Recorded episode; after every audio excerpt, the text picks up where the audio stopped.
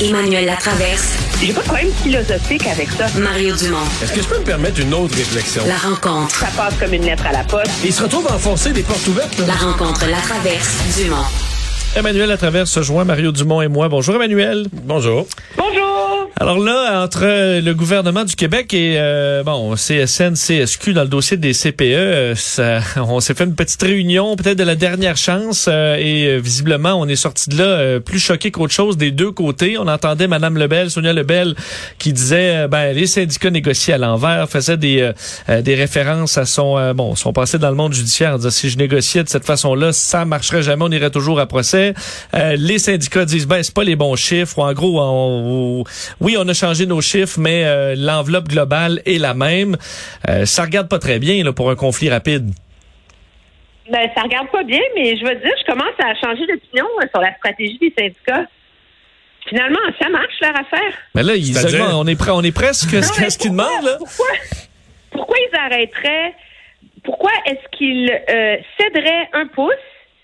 Si à chaque fois qu'ils font monter la tension d'un cran, le gouvernement en rajoute? Ben, je suis tellement d'accord. Le gouvernement cède tout, là, une mais. semaine qui a passé où le gouvernement n'a pas remis de l'argent sur la table. Ben, on continue. Puis là, cette nuit, jusqu'à 3 heures du matin, la ministre Lebel, elle leur avait donné raison sur leur demande d'avant. C'est eux qui ont grossi leur demande en cours de route. Oui, mais ils ont grossi leur demande. Ils ont cédé Lebel sur d'autres choses, semble-t-il. Eux, ils ont cédé sur. on n'est pas à la table de négociation, là. Moi, je pense qu'en bout de ligne, c'est de la négo, tout le monde joue très dur, mais la réalité, c'est que le gouvernement, ça fait quoi? Ça fait un mois et demi que ça dure, cette histoire-là. Mme Lebel a fait des points de presse pour nous dire qu'elle est exaspérée et qu'elle a tout donné, puis elle redébarque trois jours après, puis elle en remet sa table. Ben, eux autres, ils, vont continuer. Ils n'ont aucune raison d'arrêter maintenant, là. Aucune.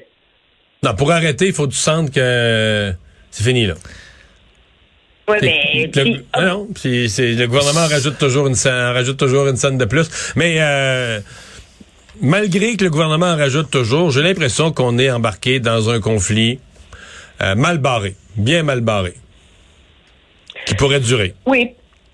Ben, je pense que c'est le risque aussi qu'a pris le gouvernement de se mettre à négocier sur la place publique, là, parce que ça, en- inévitablement, ça se met à envenimer les relations. Quand tout le monde plaide, auprès de son électorat et de ses membres, au lieu de faire ça sous une chape de plomb puis de vraiment négocier en privé. Et de deux, euh, je pense que ce qui a compliqué gravement la situation du gouvernement, c'est comment, dans le dossier de la santé, le gouvernement est toujours prêt à rajouter de l'argent.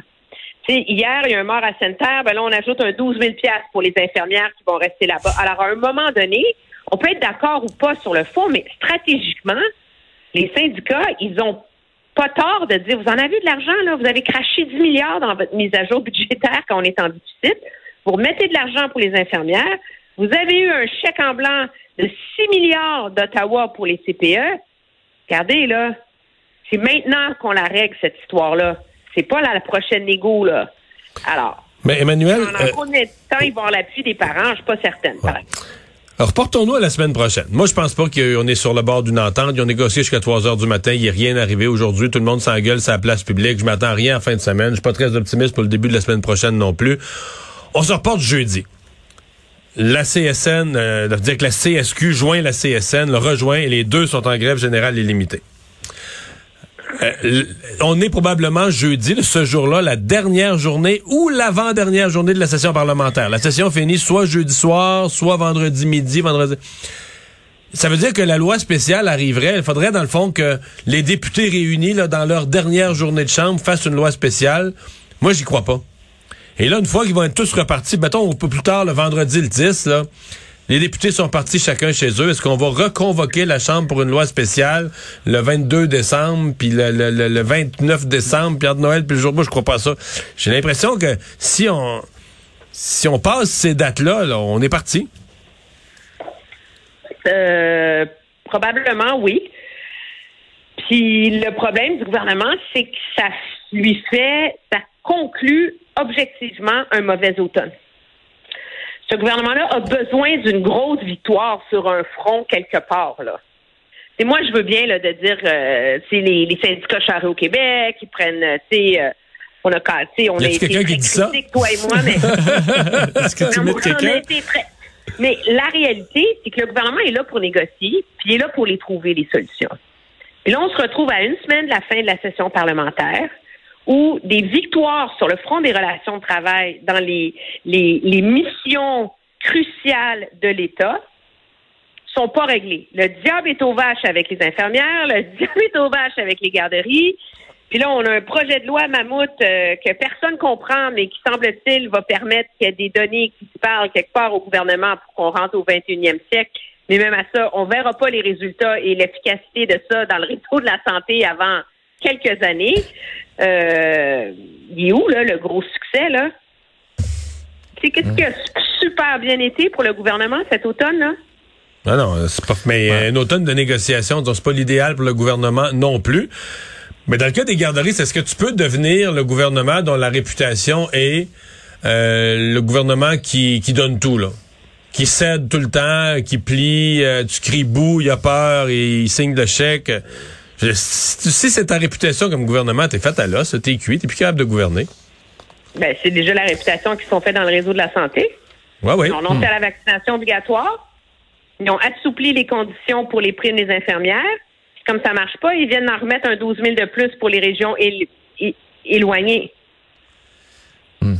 Euh, Ouais. Emmanuel est-ce qu'une une victoire euh, facile avant les fêtes, ce serait pas ben, facile de donner à toutes les familles québécoises son petit kit de test à faire avant les fêtes pour assurer tout le monde, éviter des chicanes, puis que tout se passe bien? Oui, ça serait une belle victoire, mais moi, je me demande, est-ce que vraiment quelqu'un trouve ça crédible de se réveiller le 3 décembre et de dire, je suis en train de parler avec Jean-Yves à Ottawa, là, puis il devrait nous livrer 10 millions de doses d'ici avant Noël, donc dans trois semaines, puis que nous, dans le même temps, on soit capable de les redistribuer à tous les Québécois? C'est un peu, c'est un peu comme euh, se réveiller à la dernière minute, ça, non? Vraiment. Je sais pas, là. Mais est-ce qu'il n'y a pas un peu de ça de dire, OK, là, on dit au fédéral, il faut que vous ayez vite, là, parce que là, on n'attendra pas après vous, mais, oh, mais vous l'avez-tu demandé à Non, temps mais, aussi? euh? Ottawa, ils vont dire Allô, les boys, euh, l'Ontario leur commande pour les tests rapides de Noël, là, ils l'ont passé à la mi-octobre. Vous étiez où, vous? Mais là, on se réveille. pas demander euh, à ouais. Ottawa de faire l'impossible, là. on, on se réveille là-dessus, c'est évident. Euh, Puis on, on est en présence de deux, euh, deux enjeux en parallèle. là. L'enjeu des tests gratuits fournis par le gouvernement. Puis moi, j'en ai amené un, un aujourd'hui. Je dois avouer là, que j'ai été surpris. Là, ça a été repris à beaucoup d'endroits par beaucoup de monde. Puis tout le monde, soudain, se pose la question. J'ai même eu des appels d'Ottawa, des gens qui essayent de... Comment ça se fait que en France, au Royaume-Uni, en Allemagne, un peu partout en Europe, tu peux acheter un test? Puis Là, je comprends qu'ils sont pas gratuits. Tu payes 8 piastres, 10 piastres, dollars canadiens, 8, 10, 12, dans certains cas jusqu'à 20. Puis en Allemagne, c'est 2, 3 piastres, c'est quasiment rien. Mais pour avoir des tests rapides, aux États-Unis, t'as ça. Puis au Canada, les pharmaciens ont pas le droit de vendre ça. C'est pas bizarre, ça? Pourquoi on n'a pas le droit, nous, de Euh, s'acheter? ils n'ont pas été homologués pour ça au Canada. oui, il y en a d'homologués. Il y en aurait d'homologués, m'a-t-on dit C'est aujourd'hui. comme le masque. C'est comme le masque. On va mal On utiliser ça, on est trop mal nono. Puis se mettre le Q-tip dans l'oreille. Ouais, j'ai ça, ben, on va se mettre le Q-tip dans l'oreille, puis on va boire le liquide, fait qu'on va s'empoisonner. Mais non, mais c'est, c'est tu ris, mais c'est quasiment ça qu'ils pensent de nous. Ben, moi, je suis pas surprise que Québec vienne de se réveiller. Je veux dire, on a passé l'hiver dernier à pas comprendre c'était quoi leur obsession sur être contre les tests rapides, là. Alors, ça leur a pris un an à embrayer. Ils décident finalement dans les garderies à la 11e heure, le mieux, c'est qu'ils vont livrer 1,5 million de doses dans les garderies. Et les garderies vont être fermées puis vont être en grève. Fait que là, c'est vrai, pareil. doses vont rester ces tablettes.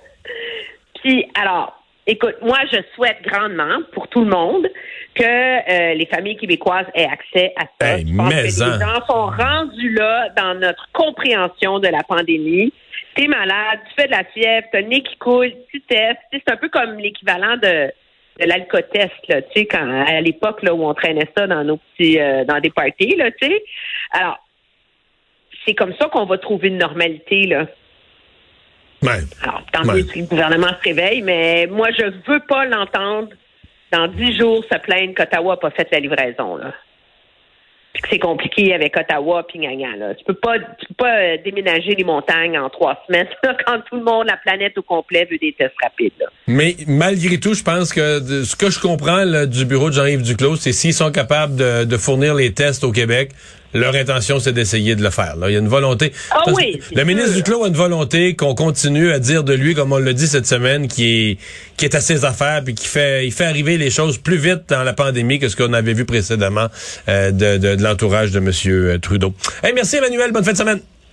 Salut, au revoir. Bye bye.